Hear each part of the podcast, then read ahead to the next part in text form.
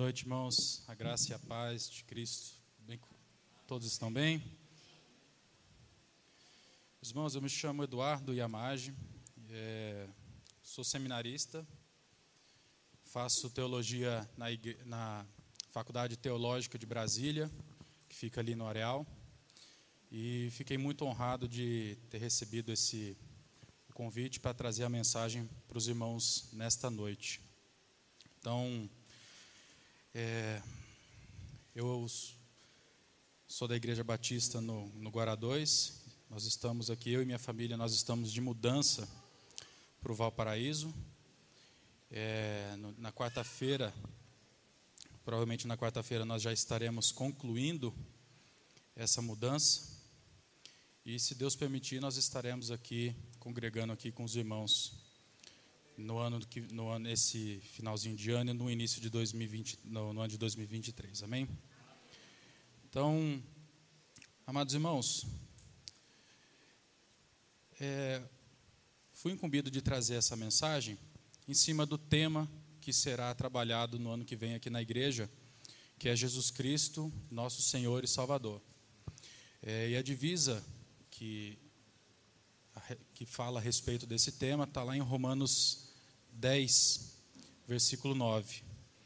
E o texto que, nós, que será exposto hoje também está ali no capítulo 10 de Romanos. Então eu vou pedir que os irmãos possam estar abrindo a Bíblia de vocês em Romanos, capítulo 10.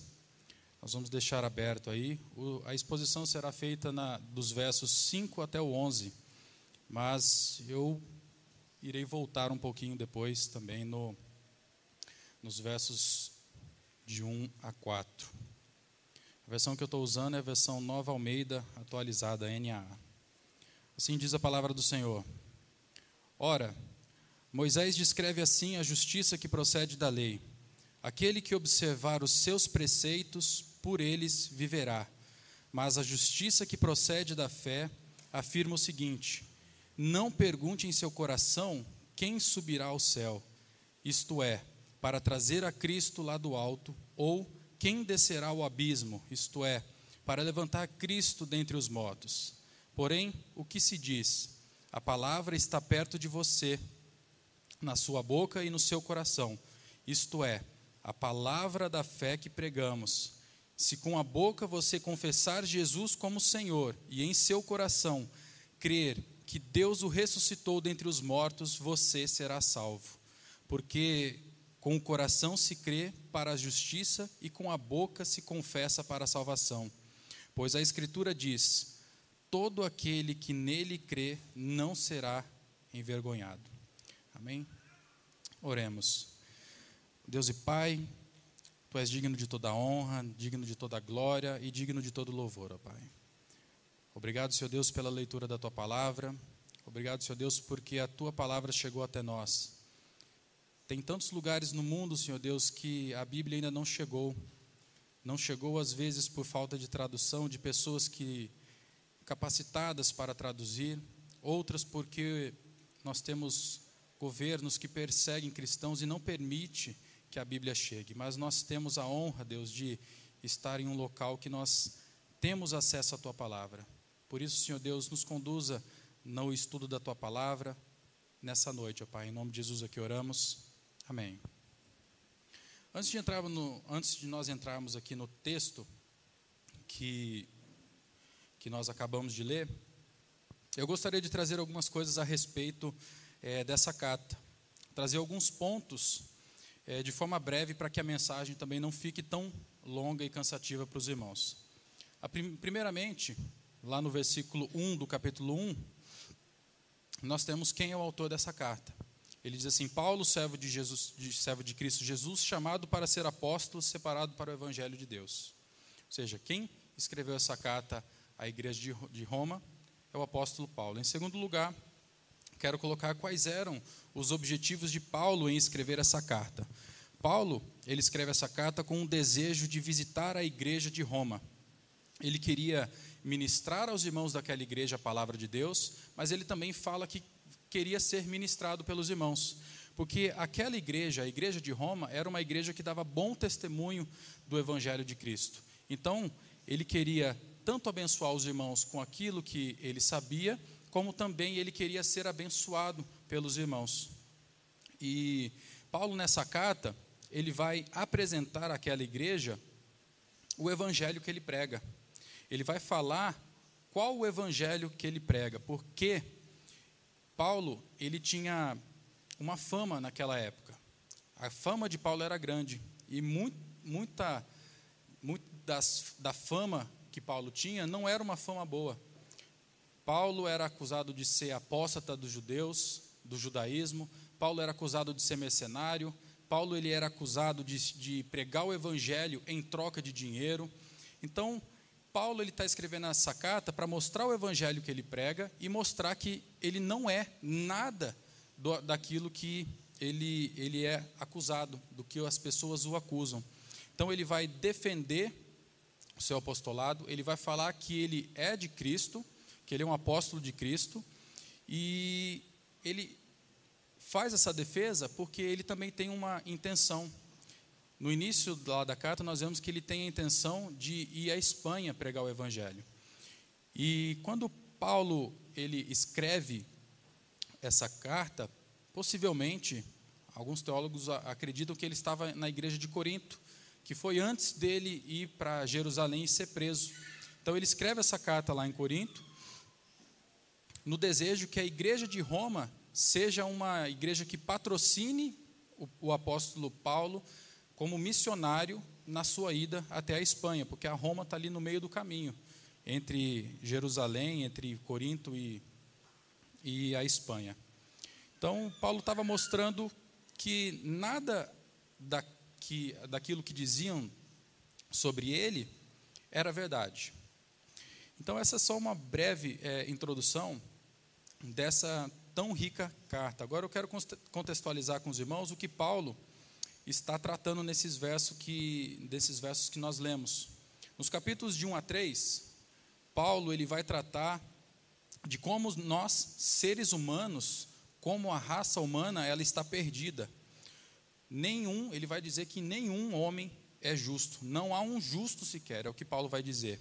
Todos nós estamos debaixo da condenação pois nós somos, todos nós pecamos quando Adão caiu lá no Éden. Nos capítulos de 3 a 5, da metade do capítulo 3 até a metade do capítulo 5, Paulo fala como nós crentes somos justificados mediante a fé em Cristo, quer sejam pessoas judias, quer sejam pessoas que sejam gentias. Foi no Calvário, ao se entregar lá na cruz, o sacrifício perfeito, Somente por esse sacrifício de Cristo que Deus perdoa pecadores que se arrependem de seus pecados e nos aceita como filhos de Deus. Nos capítulos de 6 a 8, o apóstolo Paulo ele vai falar e mostrar como que nós somos justificados, como nós devemos conduzir as nossas vidas é, neste mundo. Paulo fala como podemos ser livres do pecado, como nos santificar cada dia mais, como nos como que nós somos livres da lei. E por último, ele vai falar da vida como nossa, da nossa vida no Espírito Santo. Obrigado. Nos capítulos de 9 a 11, Paulo vai mostrar onde entra o povo de Israel na redenção. Pois Paulo diz que a salvação é pela fé em Jesus Cristo. Porém, como que Abrão, Abraão foi justificado? se ele não conheceu a Cristo, se ele não viu a Cristo? Como que Moisés foi justificado? Como que Noé, como que Davi, como que os profetas eles foram justificados? Como que fica a lei que foi dada por Moisés? Como ficam os sacrifícios que eram prestados no templo? Como que fica o povo de Israel antes no Antigo Testamento, nos planos de Deus? É isso que Paulo vai responder nesse nesses capítulos. No capítulo 9, Paulo diz que Israel, o povo de Israel, rejeitou Cristo, rejeitou o Messias. E aqui no capítulo 10, Paulo vai dizer que essa rejeição é por total responsabilidade dos judeus, pois os judeus, eles conheciam a justiça de Deus, mas eles preferiram interpretar a palavra da forma que melhor convinha a eles. Como consequência, eles rejeitaram a Jesus Cristo. É o que Paulo fala aqui nos versos fala aqui no capítulo 10, dos versos de 1 a 4. Irmãos, o desejo do meu coração e a minha súplica a Deus em favor, de, em favor deles é para que sejam salvos, porque dou testemunho a favor deles de que têm zelo por Deus, porém não com entendimento, desconhecendo a justiça de Deus e procurando estabelecer a própria justiça. Não se sujeitar, não, não se sujeitaram à justiça que vem de Deus, porque o fim da lei é Cristo, para a justiça de todo aquele que crê. Aqui nessa passagem, Paulo ele está desejando que os judeus que estavam perdidos, que eles fossem salvos. Paulo ele está dizendo que os judeus eles tinham zelo pela palavra de Deus, que eles seguiam as leis de forma zelosa, que foi a lei que foi dada a Moisés. Porém, eles não tinham o verdadeiro entendimento, eles não entendiam com o coração o que, que a palavra, o que, que as leis estavam querendo dizer.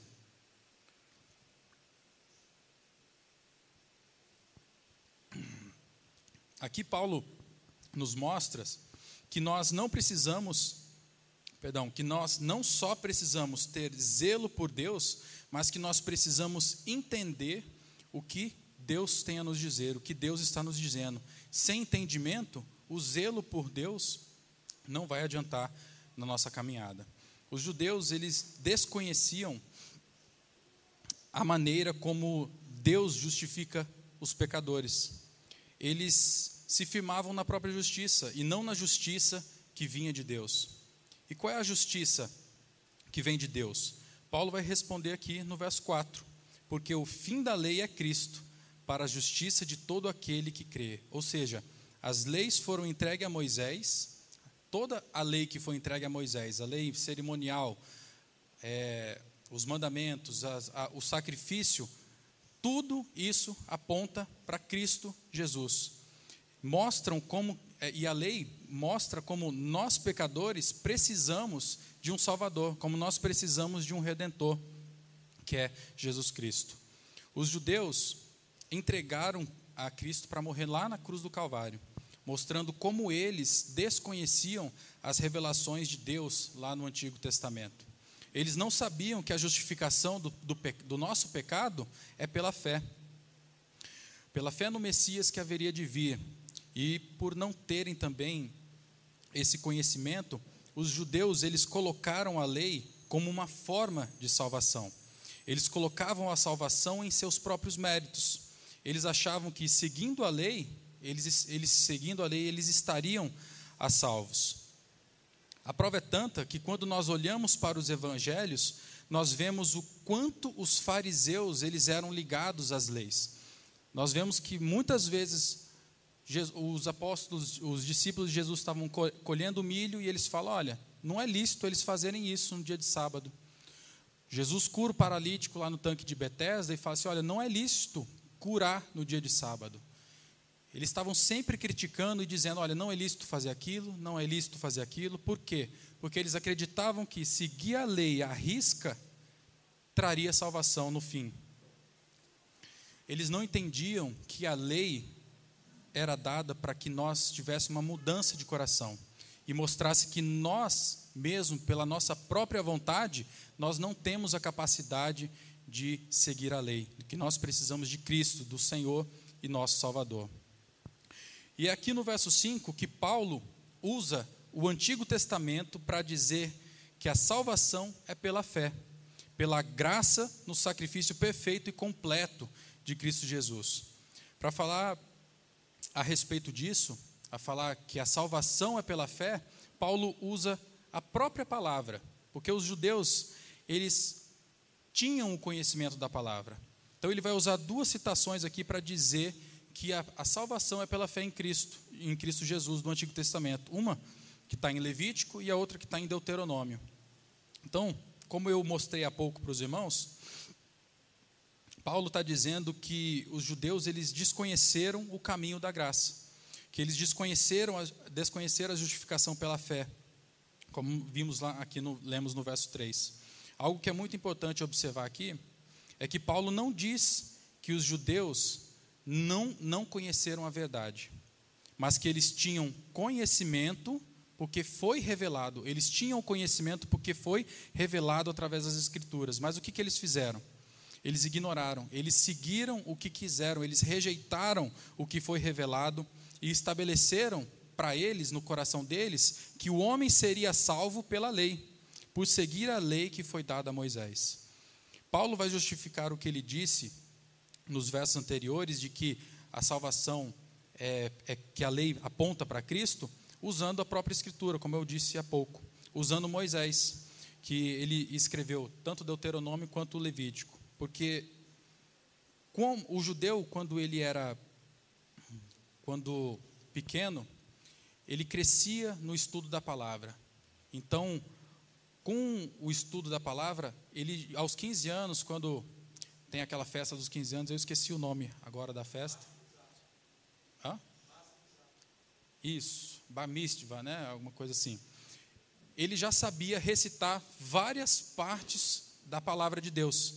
Então, nada melhor do que mostrar para os judeus que estão lá na igreja de Roma que a salvação era pela fé e que já estava escrito na, na lei, na Torá.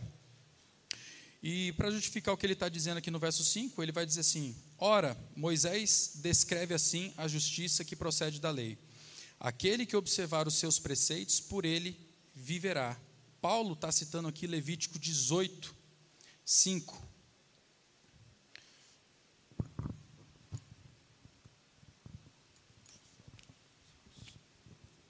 Paulo está citando aqui Levítico 18, 5, que diz assim: Portanto, guardem os meus estatutos e os meus juízos. Aquele que os cumprir, por eles viverá, eu sou o Senhor. Ou seja, é, o que, que o judeu ele entendia dessa palavra? O que, que o judeu, o que, que dá para entender quando nós lemos essa palavra de a primeiro relance? Eles entendiam que a salvação era seguindo as leis. Eles entenderam que se nós seguirmos, que se eles seguissem os dez mandamentos, que eles seguissem as leis cerimoniais, as leis civis, as leis dos sacrifícios, eles iriam encontrar a salvação e eles teriam acesso à vida, à vida eterna. Ou seja, o judeu achava que a justificação, que ele era justificado através da lei, por seguir a lei. Mas o que Moisés está dizendo aqui não é isso. O que Moisés está dizendo é o seguinte: olha, se você entender que você precisa seguir a lei, seja ela os dez mandamentos, seja a lei cerimonial, seja é, a lei dos sacrifícios, ele está dizendo que você será julgado com base na lei. E o que, que Paulo diz a respeito da, da lei? Se nós quebrarmos um mandamento da lei, nós já quebramos a lei inteira. Então nós não somos capazes de seguir a lei. Então lembremos, meus irmãos, que a lei não foi dada para que o homem ele para que o homem fosse salvo. Paulo aqui ele está dizendo que a lei é perfeita, é santa, é espiritual. Só que nenhum homem que é filho de Adão, ele é capaz de cumprir, porque todos nós pecamos quando Adão caiu lá no Éden. A lei veio para mostrar que nós necessitamos de um Salvador. Homem nenhum é capaz de seguir a lei. O único capaz de seguir a lei é o Filho de Deus. Ele que veio ao mundo há dois mil anos atrás. Ele sim era santo, ele era perfeito.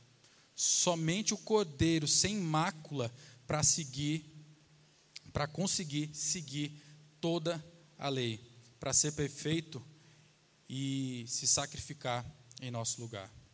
Agora, dos versos de 6 a 8, Paulo vai citar mais uma passagem de Moisés para justificar aquilo que ele estava ensinando aos judeus lá da igreja de Roma. Ele vai citar Deuteronômio 30, de 11 a 14, que diz assim: porque deste mandamento que hoje lhes ordeno não é des, demasiadamente difícil, nem está longe de vocês. Não está no céu para que tenham de, de dizer quem subirá até o céu por nós, para nós para nos trazer o mandamento e anunciá-lo a nós, para que cumpri, cumpramos nem está do outro lado do mar, para que tenham, de dizer: Quem irá atravessar o mar por nós para nos trazer o mandamento e anunciá-lo a nós, para que cumpramos?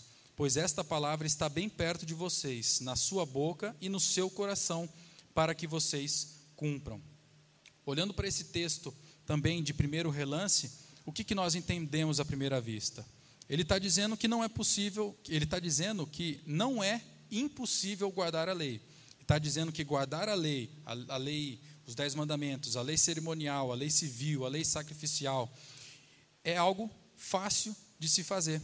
Então, por dar essa ideia de ser algo fácil de se fazer, eles entendiam que os judeus daquela época entendiam que guardar a lei era algo fácil, que não precisava de ninguém descer do céu para ensinar eles a lei, que não precisava vir ninguém do outro lado do mar, do, do outro lado do oceano, e que não precisava ninguém descer, do subir do abismo para ensinar eles, porque eles entendiam que tinham que guardar a lei no coração, na, na boca, e ter a lei na boca e no coração.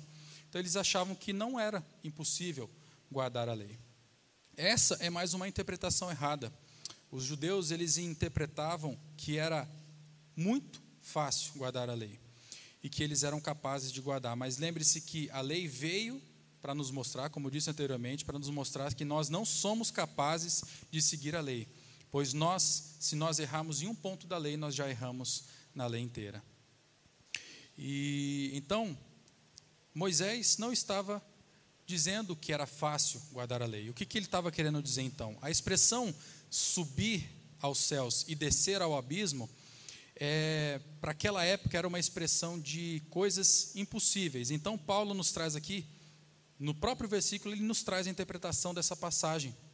Então, quando Moisés diz no verso 12: Quem subirá até o céu por nós para nos trazer o mandamento e anunciá-lo a nós para que cumpramos, Moisés está dizendo: Quem é que vai descer do alto para trazer Jesus Cristo? Porque Jesus Cristo, lembre-se que Jesus Cristo, ele é o fim da lei. Aquele que cumpre a lei é Cristo.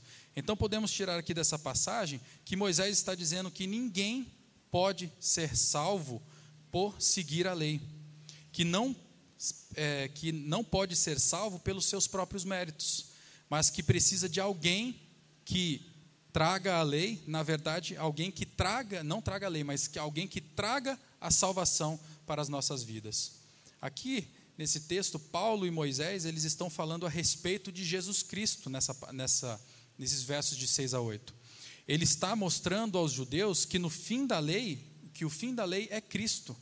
Paulo mo mostra que Cristo já veio ao mundo e nos trouxe a redenção e que você não precisa, não, não precisa perguntar em seu coração quem descerá do céu para para trazer, já que Cristo já veio ao mundo. Moisés, naquela época, estava escrevendo para aquele povo e dizendo que o fim da lei era o Cristo que haveria de vir, que ainda haveria de vir. Da mesma forma, nós não precisamos perguntar quem descerá ao abismo para trazer Jesus Cristo, pois Cristo já se levantou dos mortos. Cristo ele está vivo, ele reina para sempre, ele já sofreu pelos meus pecados, ele já sofreu pelo peca, pelos pecados do, dos irmãos, ele ressuscitou por nós, para que nós tivéssemos acesso a Deus, para que nós tivéssemos a vida eterna. Então, Jesus já ressuscitou e está à direita de Deus. E no verso 8, Paulo diz que essa palavra está pertinho de nós, está em nossa boca e em nosso coração.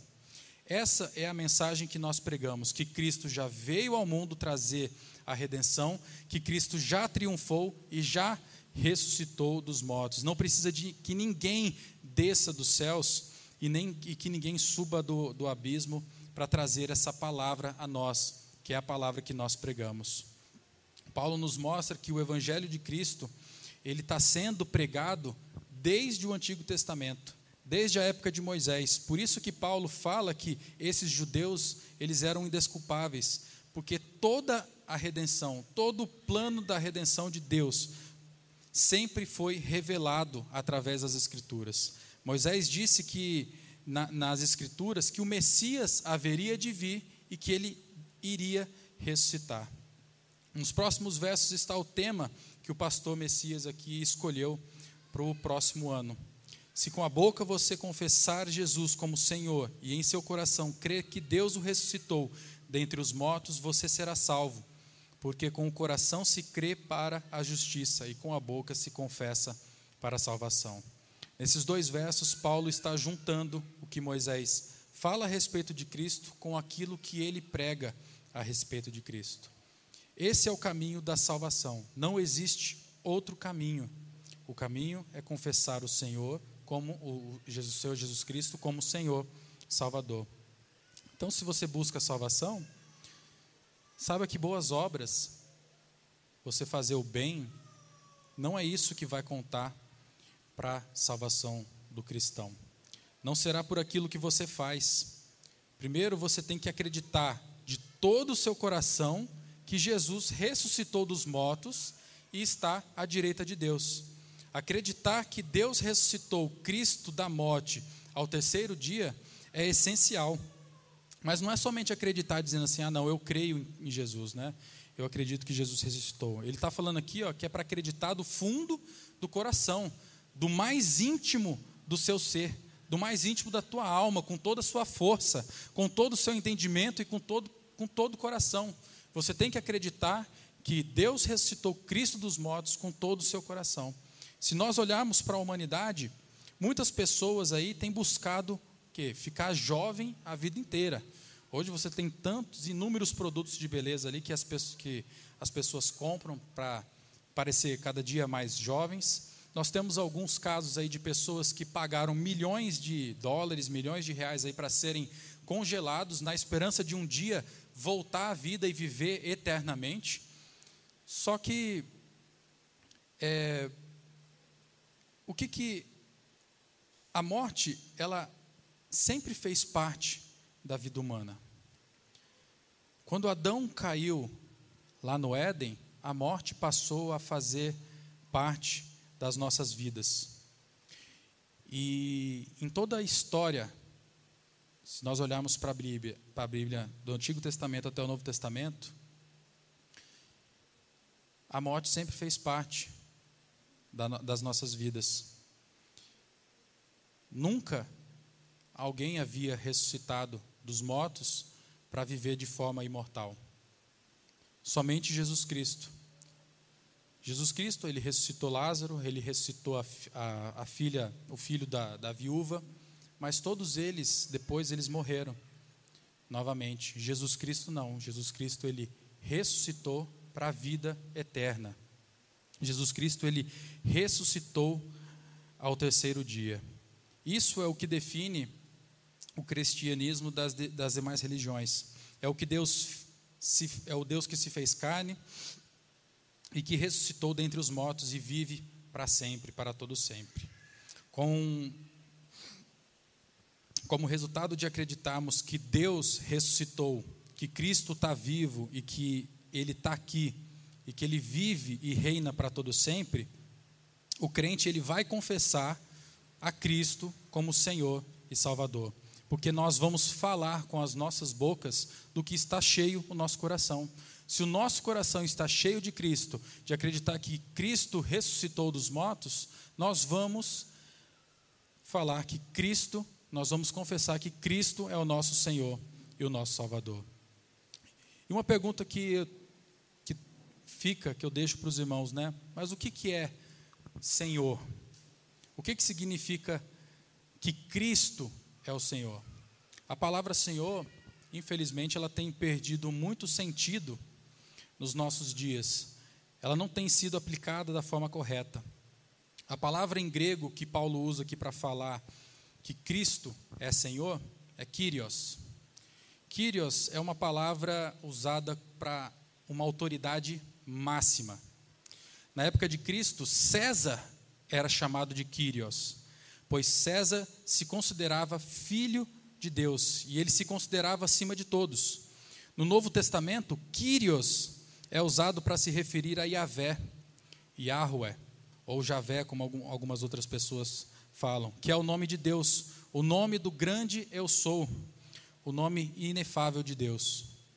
Dizer que Jesus Cristo é Kyrios é algo extremamente poderoso, significa dizer que Jesus Cristo é Deus, mas não somente isso, mas quer dizer que ele tem nome sobre todo nome que não há ninguém acima de Jesus Cristo.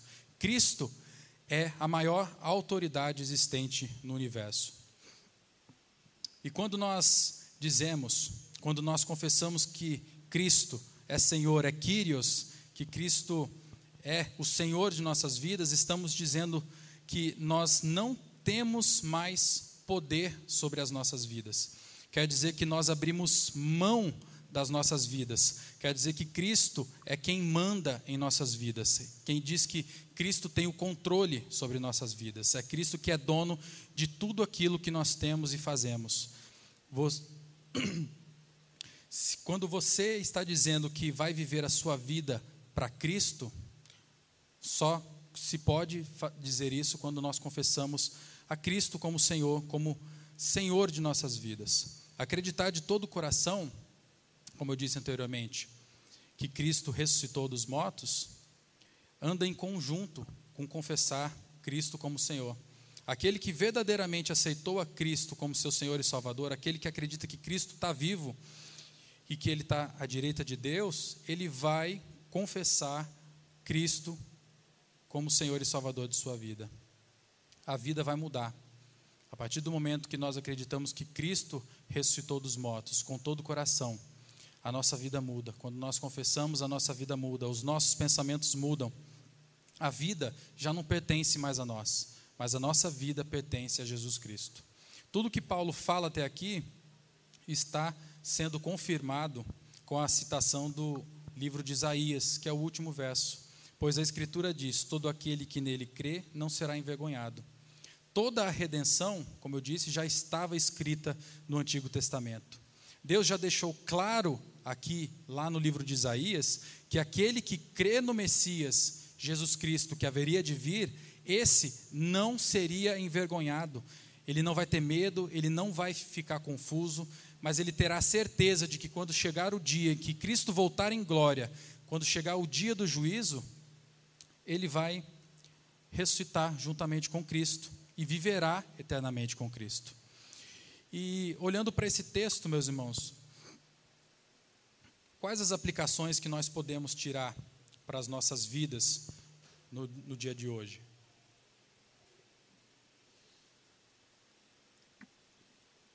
Para aqueles que acreditam, a primeira aplicação que eu acredito que nós podemos tirar desse texto para aqueles que acreditam que existe dois povos de Deus, né? Um de antes da vinda de Cristo e outro após a vinda de Cristo, e que esses povos são diferentes, aqui está a primeira lição que Paulo traz. Muita gente fala que nós estamos na graça e que o povo do Antigo Testamento, o povo judeu do Antigo Testamento, estava debaixo da lei. O povo judeu, assim como nós, sempre estivemos debaixo da graça de Deus. O povo sempre foi e sempre será salvo pela fé em Cristo.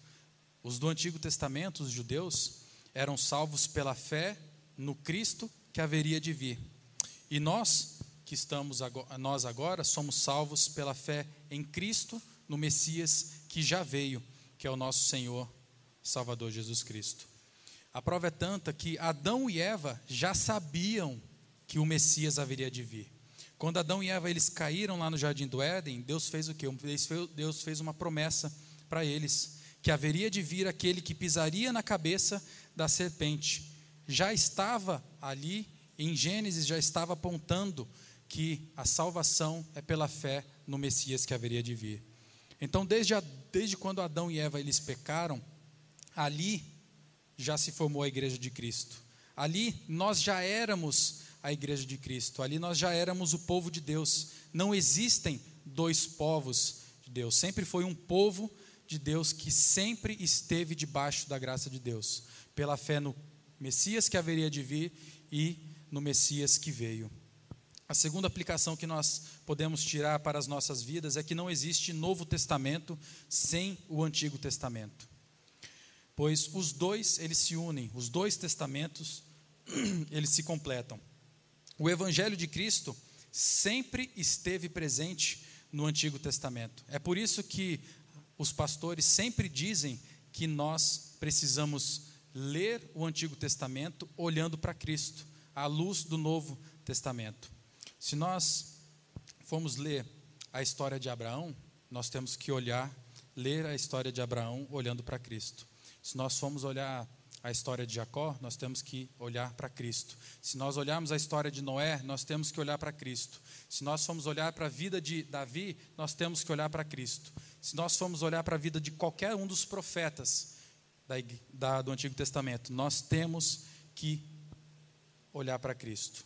A prova é tanta de que nós temos que olhar para Cristo quando nós lemos o, o Antigo Testamento, que o, o apóstolo Filipe, quando ele está ele é, ele é arrebatado para falar com o eunuco, ele, ele interpreta o livro de Isaías para aquele eunuco. Então, já mostra que o livro de Isaías também apontava para Cristo. Se nós lermos o Antigo Testamento sem olhar para Cristo, sem chegar a Cristo, sem ter a luz do Novo Testamento, nós vamos ser legalistas e nós vamos interpretar a palavra como os judeus daquela época interpretavam. Por isso nós precisamos de Cristo. Outra lição que nós podemos tirar é que nós não somos salvos por nossa própria obra. Não é a caridade que nós fazemos que vai nos salvar. O que salva é a fé em Cristo Jesus. É confessar a Cristo como Senhor e Salvador. Não há nenhuma obra que o ser humano seja capaz de fazer que vai, que vai trazer a salvação. É somente pela fé em Cristo Jesus. E por último, é que todo aquele que crê que Cristo está vivo, que Cristo ressuscitou dos mortos, de todo o seu coração e confessá-lo como Senhor e Salvador, será salvo. Ele terá os seus pecados perdoados, independente de qual pecado ele cometa, exceto a blasfêmia contra o Espírito Santo, é claro, né? Você será aquele que confessar a Cristo como Senhor e Salvador e crer que Cristo ressuscitou, será recebido por Deus como seu filho. E eu disse há pouco que Jesus é nosso Senhor e nosso Salvador. Então a nossa vida não pertence mais a nós, mas pertence a Deus.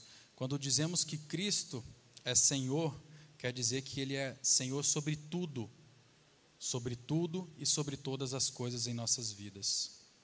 Ele, Cristo, está em primeiro lugar. Mas de que adianta nós confessarmos a Cristo se não crê que Deus o ressuscitou dos mortos? Assim como nada adianta você crer que Deus ressuscitou Cristo dos mortos, mas não fazer uma confissão pública de que Cristo é Senhor. De nada, de nada adianta você acreditar que Deus ressuscitou Cristo dos mortos, mas no seu trabalho você não confessa Cristo como o seu Senhor e como seu Salvador. De nada adianta você dizer que Deus ressuscitou Cristo dos mortos, mas você, na rodinha dos amigos, você ri daquela piada suja que eles contam, ao invés de dizer: Olha, eu não participo dessas coisas porque eu não sou dono mais da minha vida eu tenho um Senhor e a minha vida pertence ao Senhor. Tem gente que não faz isso, que prefere dar um sorriso e rir, fingir que está rindo das piadas, para não sofrer, para com medo de sofrer perseguição no trabalho. Meus irmãos, o reverendo Augusto Nicodemos, certa vez ele disse assim: Olha, o Evangelho de Cristo nunca disse que nós seríamos aplaudidos. Ele sempre disse que nós seríamos perseguidos. Então é melhor você ser perseguido no seu trabalho agora, confessando a Cristo como seu Senhor e Salvador, do que você ser perseguido no sofrimento eterno. Eu garanto que vai ser muito melhor sofrer aqui do que lá. Quando Cristo ele é Senhor de nossas vidas, nós não vivemos para essas coisas do mundo. Nós não participamos mais dessas coisas mundanas mas nós vivemos para Cristo e exclusivamente para Cristo. Nós precisamos confessar para o mundo que Cristo é o nosso Senhor Jesus. Outro exemplo que eu posso dar, se nós estamos fazendo faculdade, os irmãos que estão ali na fazendo faculdade na UNB, né? Hoje nós temos muitos professores que são ateus, muitos professores que são gnósticos e que vão fazer de tudo para que você largue a sua fé.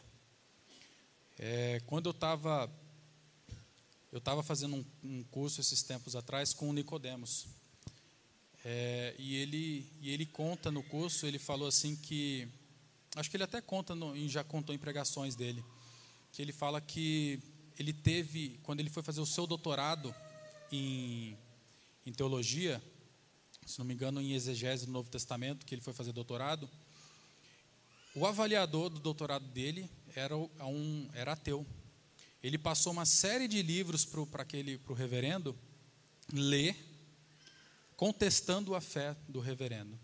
Então nós sempre teremos pessoas que vão de encontro com a nossa fé, seja na faculdade, seja no trabalho. E independente dessas pessoas, nós não precisamos ter medo de confessar a Cristo como nosso Senhor e como nosso Salvador. Nós não precisamos ter medo das perseguições. Como disse anteriormente, é melhor ser perseguido aqui porque a perseguição que nós teremos aqui, ela tem um dia, uma hora, um segundo para acabar. E depois que, depois que essa perseguição aqui acaba, depois que a nossa vida acaba, é, é o shalom eterno, meus irmãos. É felicidade eterna, é a paz, é viver com Cristo para todo sempre. Para os adolescentes e jovens que estão aqui, se você crê que Cristo ressuscitou dos mortos, mas na escola fica naquela rodinha onde o pessoal fica olhando no celular pessoas que estão nuas, homem ou mulher nu, saiba que não pode participar dessas coisas também. Muitos acham ruim e participam dessas coisas para não sofrer bullying.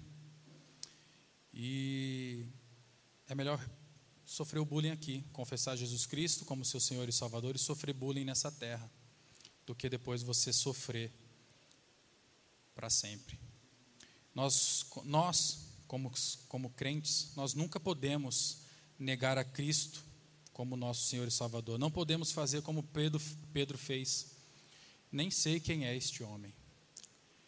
Nós não podemos ter a vergonha do Evangelho. Não podemos ter vergonha de anunciar o nosso Senhor. Aquele homem a quem Pedro se referiu quando negou quando disse que não sei quem é este homem, Pedro negou Senhor, Kyrios. Negou o nome sobre todo nome, dono de tudo que há neste universo. Outro detalhe, caminhando para o final da mensagem, nós não podemos conf, confessar a Cristo apenas para nós mesmos. A confissão de Cristo como Senhor e Salvador de nossas vidas, ela não é privada das nossas vidas mas ela é uma confissão pública. A nossa vida tem que ser uma vida, a nossa vida, o jeito que nós vivemos tem que ser uma vida que confesse a Cristo como Senhor e Salvador. O cristianismo não é uma religião que você guarda para você. Você tem que confessar a Cristo para a sua família, você tem que confessar a Cristo no seu trabalho, na sua faculdade, na sua escola, na academia, onde você andar.